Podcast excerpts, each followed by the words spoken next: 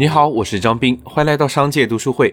今天我想向你分享的这本书是所谓情商高就是会说话。黄渤出名后，有一次在电视访谈节目《鲁豫有约》上，鲁豫问他：“现在觉得自己特别火了吧？”面对这样的问题，如果说是，难免有自夸自大之嫌；如果说不是，又显得过于谦虚。可他却说：“那肯定是火，你想想，都能坐这儿和鲁豫聊天了。”一句简短的话，却把节目、自己和鲁豫全夸了。一阵寒暄之后，鲁豫又问了一个尴尬的问题：“你今天怎么没穿裙子啊？”这问题有点像是黄渤每天都穿裙子献丑一样。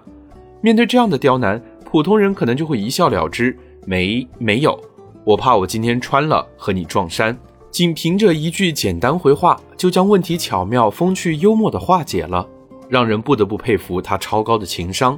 一个会说话的人，不仅能看懂每个行为背后的动机，让一场谈话变得自如轻松，而且更受人尊敬，人生也会变得顺遂很多。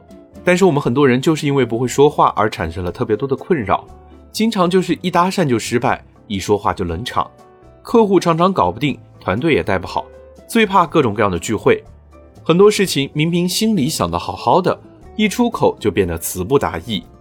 总是在某个深夜捶胸顿足，哎，我要是当初这么说话就好了。一边羡慕那些八面玲珑、到哪儿都能赢得满堂喝彩的人，又一边困惑，到底应该怎么做才能提高说话水平，变得受人欢迎呢？今天分享的这本所谓情商高就是会说话，日本沟通专家佐佐木圭一用他的亲身经历来告诉你怎么说话才能变成说话高手和情商达人。